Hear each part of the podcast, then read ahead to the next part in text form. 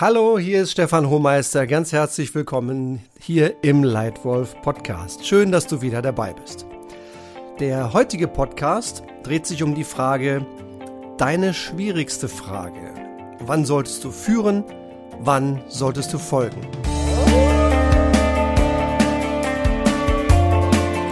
Eine der wahrscheinlich schwierigsten Balancen, die du als Führungskraft treffen musst, Abwägungen, die du treffen musst, Wann ist es eigentlich richtig zu führen und wann ist es richtig zu folgen? Einerseits ist vielen von uns längst klar, nicht nur denen, die im Sandwich führen, auch denen, die Projekte führen, eigentlich jedem von uns, dass jeder führen muss. Jeder muss führen, jeder muss folgen und jeder muss wissen, was wann richtig ist. Doch wann tue ich was? Und wie tue ich beides erfolgreich?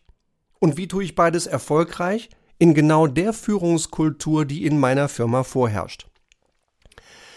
Diese Unterschiede habe ich damals schon gemerkt als Praktikant. Ich habe parallel zu meinem Studium sieben verschiedene Praktika gemacht. Die meisten davon würde ich bezeichnen im Rückblick als so die damals typischen über die Schulter guck Praktika. Mach hier mal eine Kopie, geh, mach da mal einen Vorschlag, eine kleine Analyse selten die Gelegenheit, mit zum Kunden zu gehen. Das war nicht schlecht, aber es war auch nicht richtig gut.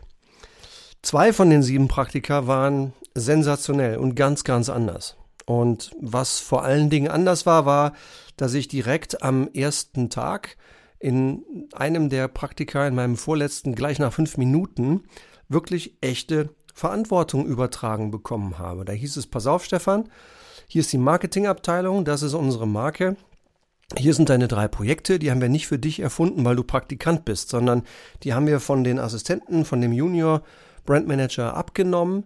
Äh, die sind sonst Teil der ganz normalen Business-Agenda und die möchten wir jetzt von dir geführt haben.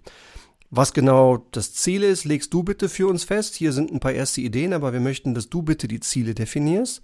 Wir möchten, dass du diese Ziele auch erreichst mit diesen drei Projekten. Hier sind deine ganzen Kollegen, deine Kontaktdaten. Du hast drei Monate Zeit, auf geht's. Und ich war auf der einen Seite äh, echt begeistert davon, weil ich hatte plötzlich viel, viel mehr Verantwortung als Praktikant als in allen anderen Praktika. Ich war auf der anderen Seite allerdings auch ein bisschen überwältigt und ein bisschen unsicher, wie ich das jetzt mache. Ja, eine unbekannte Marke mit unbekannten Menschen in einer mir neuen Firma, das Ganze in Englisch. Also war schon knackig. Und ich habe mich damals schon gefragt, wie mache ich das denn jetzt? Wie führe ich denn jetzt richtig? Und das zeigte mir auf jeden Fall, dass diese Firma anders war und offensichtlich schon von Praktikanten wie mir damals erwartete, zu führen. Auch in Anführungsstrichen von unten nach oben.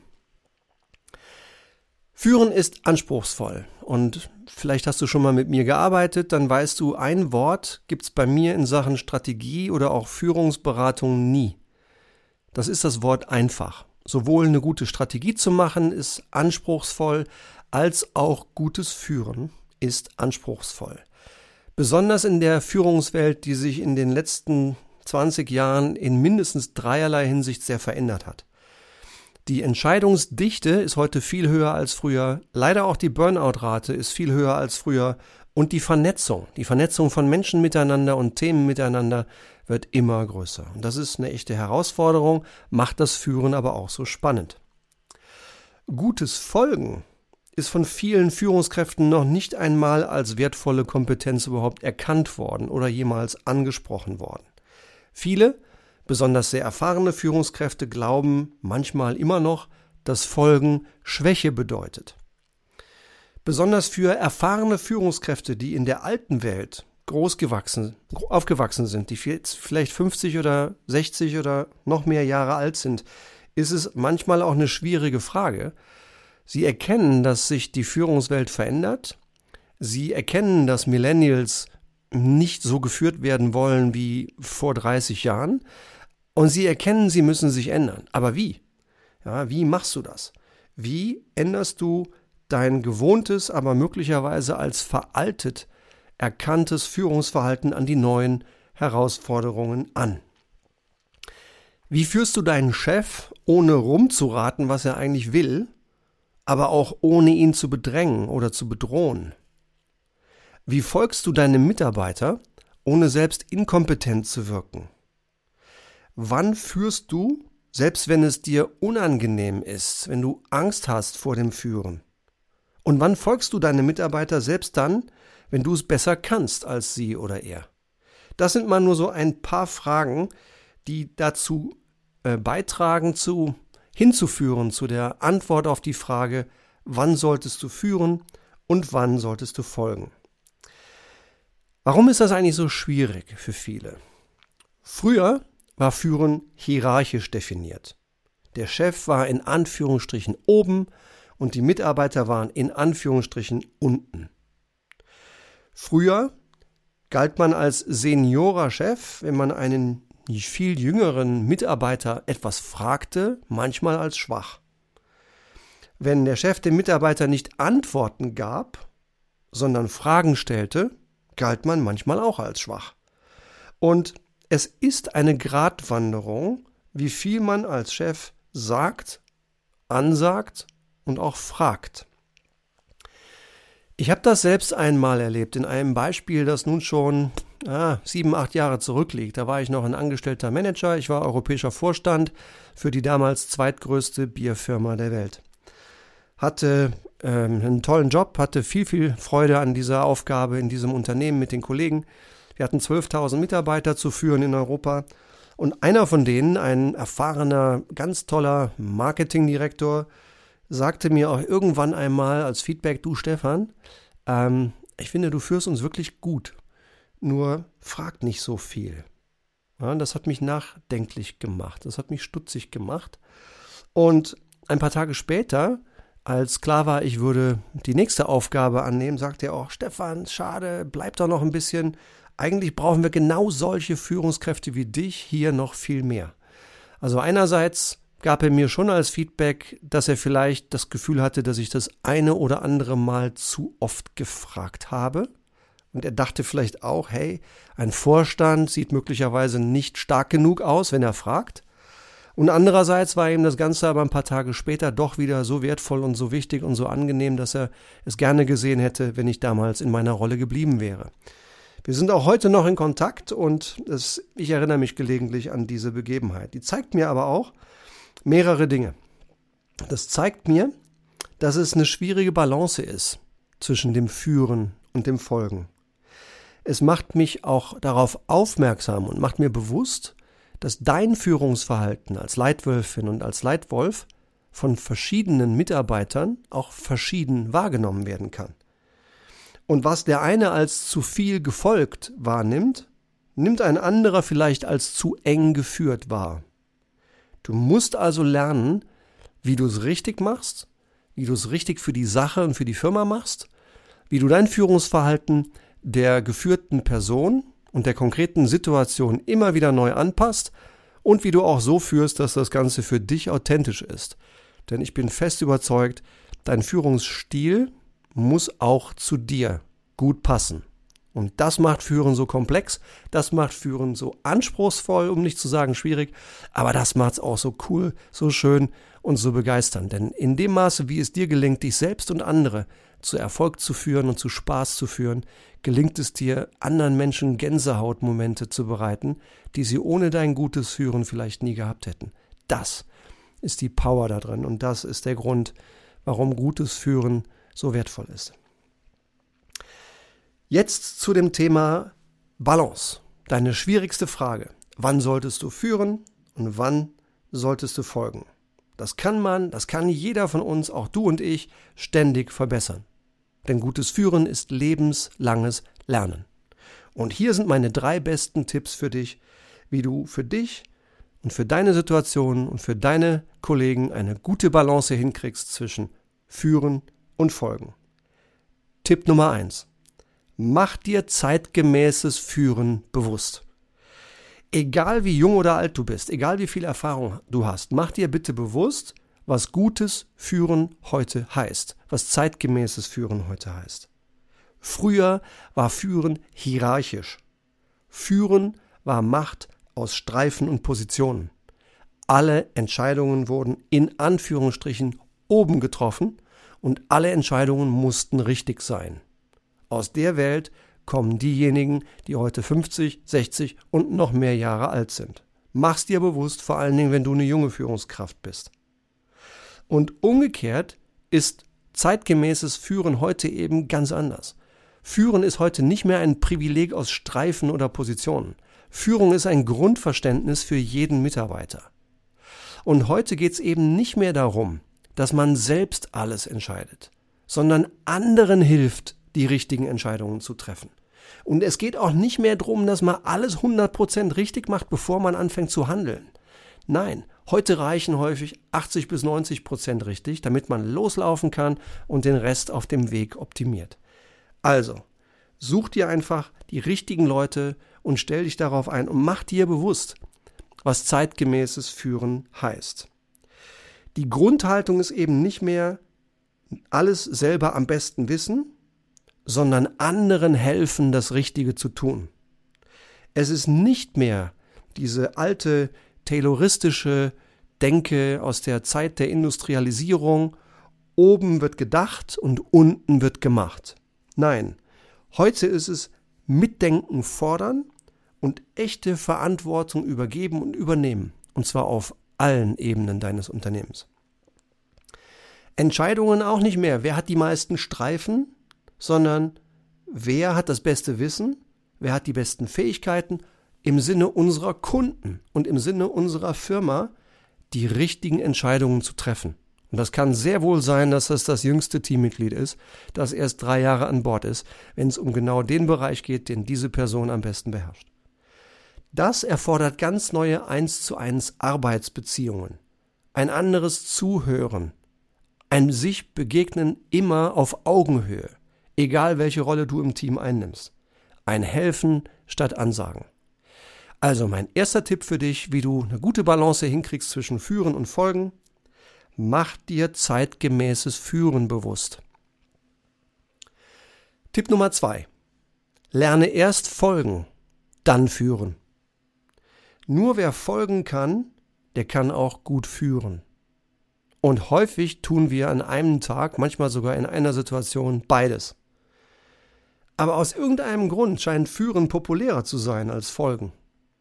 Denn über Führen ist schon viel gesagt worden, viel geschrieben worden. Der Begriff Leadership ist in fast aller Munde. Aber über das Folgen gibt es nur sehr, sehr wenig. Kaum, viele Führungskräfte reden da nie drüber, was es eigentlich bedeutet, auch gut zu folgen. Und da gibt es eine ganze Reihe von Punkten, die es ausmachen, ob man gut folgt. Und ich will hier nur einen rausgreifen. Und der ist erklärungsbedürftig, weil er hat viele Bedeutungen. Für mich ist es durchaus wichtig, wenn man folgt, dass man loyal ist. Dabei bedeutet aber loyal nicht, zu allem, was mein Chef sagt, Ja und Amen zu sagen. Insbesondere dann nicht, wenn ich selbst in einem gravierenden Punkt einer anderen Meinung bin und überzeugt bin, dass ich recht habe. Ja, aber es ist trotzdem wichtig, loyal zu sein. So ist jedenfalls meine Überzeugung. Ja, ich finde es nicht loyal, ich finde es nicht gut fürs Team, ich finde es auch nicht gut für eine Zweier-Arbeitsbeziehung, wenn Menschen über ihren Chef hinter deren Rücken meckern und schlecht reden, aber dann im Angesicht des Chefs lächeln und gute Miene zum bösen Spiel machen. Das ist für mich eben keine Loyalität. Loyalität ist stattdessen, wenn der Chef nicht im Raum ist, einfach wenigstens neutral zu sein, besser noch konstruktiv und positiv zu sein. Jede Führungskraft macht manche Dinge gut und manche Dinge falsch. Das gilt für dich, das gilt für mich. Also, wenn der Chef nicht im Raum ist, dann einfach Rückendeckung, neutral und positiv sein, halte ich für die richtige Grundhaltung.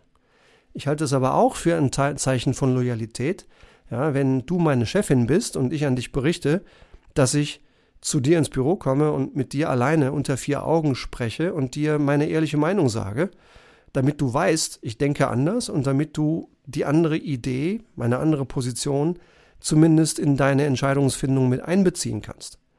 Ja, und vielleicht änderst du ja sogar deine Meinung, wenn ich dir meine Kritik und meine Veränderungsvorschläge offen und ehrlich sage, aber unter vier Augen. Ja, das muss ich dir alleine sagen. Und ich muss dann auch damit leben, wenn du mich hörst, wenn du mich auch verstehst und wenn du mir auch das Gefühl gibst, dass du meine Meinung wertschätzt und dich trotzdem anders entscheidest. ja, dann habe ich meine Chance gehabt und du hast trotzdem äh, als Chefin für uns entschieden und dann muss ich mich auch loyal hinter deine Entscheidung stellen, auch wenn ich sie alleine vielleicht anders getroffen hätte. Ja, und dann muss ich den anderen auch sagen, pass auf, ich hatte das Gespräch, ich habe mein Argument gemacht, aber ich habe ein anderes Argument gehört und dem folge ich jetzt einfach. Punkt. Das nenne ich Loyalität. Das ist kein sich verbiegen, das ist durchaus ähm, auch folgen, aber eben auch ehrlich seine Meinung sagen. Aber unter vier Augen, nicht hinterm Rücken des Chefs. Deswegen ein Beispiel für meinen zweiten Tipp für dich. Lerne erst folgen, dann führen. Und dritter Tipp, großes Bild und System. Immer wieder kommt mir an dieser Stelle ein Gespräch in den Sinn zurück, das ich vor einiger Zeit führen durfte mit einer der meiner Meinung nach erfolgreichsten Führungskräfte der letzten Jahrzehnte auf diesem Erdball, mit Paul Pullman, ähm, ein Mann, der mich beeindruckt hat, der mir viel Wert gegeben hat, der zehn Jahre lang der äh, weltweite Vorstandsvorsitzende von Unilever war, einem sehr großen niederländisch-britischen Konsumgüterhersteller. Und wenn dich seine Philosophie interessiert, was er über gutes Führen weiß und glaubt, dann hör doch rein in den Leitwolf-Podcast Trees and Leaders. Ja, äh, seine zehn besten Tipps für erfolgreiches Führen mit Paul Pullman. Er hat mich dafür sensibilisiert, wie wichtig es ist, Systeme zu haben und nicht nur auf das Verhalten einzelner Mitarbeiter zu schauen, sondern dann, wenn die tun, was sie tun, aber nicht tun, was wir erwarten, sich nicht zu fragen, nicht zu schimpfen, sondern sich zu fragen, hey, warum tun die das? Und was haben wir in dieses System eingebaut? Warum glauben die, dass das erwartet wird? Haben wir vielleicht die falschen KPIs gesetzt? Haben wir die falschen Prioritäten gesetzt? Ja, die Menschen tun das, wofür sie belohnt werden. Und diese, dieser Satz von ihm, der hat mich beeindruckt, hat mir wirklich die Augen nochmal weit geöffnet. Und deswegen sage ich das großes Bild und System. Führen mit System. Wenn du eine Seniore Führungskraft bist, du leitest ein Team, du bist vielleicht Mitglied einer großen Bereichsleitung, du bist vielleicht C-Level, du bist vielleicht selbst Geschäftsführer oder CEO und Vorstand, du führst eine große Business Unit, du führst vielleicht eine ganze Firma. Dann ist es für dich ganz besonders wichtig, eben nicht nur im System zu arbeiten, selbst operativ viel zu tun, sondern ganz im, im Gegenteil, am System zu arbeiten. Und dafür zu sorgen, dass es eine klare Vision gibt, dass die Leute diese Vision verstehen und auch verfolgen, dass der Sinn deiner Firma klar ist, ja, warum und wie macht deine Firma diese Welt besser, dass die Werte klar sind, ja, dass auch kompromisslos geführt wird. Wer den Werten deiner Firma nicht folgen will, gut, der muss ihnen nicht folgen, aber der sollte dann auch eben vielleicht nicht mehr in deiner Firma sein. Ja, der muss dann konsequent auch sagen, okay, ich stehe zu den Werten nicht, ich gehe woanders hin. Die Strategie, ja, es ist auch wichtig, dass du eine klare Strategie hast für deine Business Unit für dein Geschäft, für dein Land, für deine Firma. Denn nur wenn dieser große Weg klar ist, dann und nur dann könnt ihr großen Erfolg und großen Spaß haben. Und wichtig ist, ein gutes Führungssystem zu haben. Ja?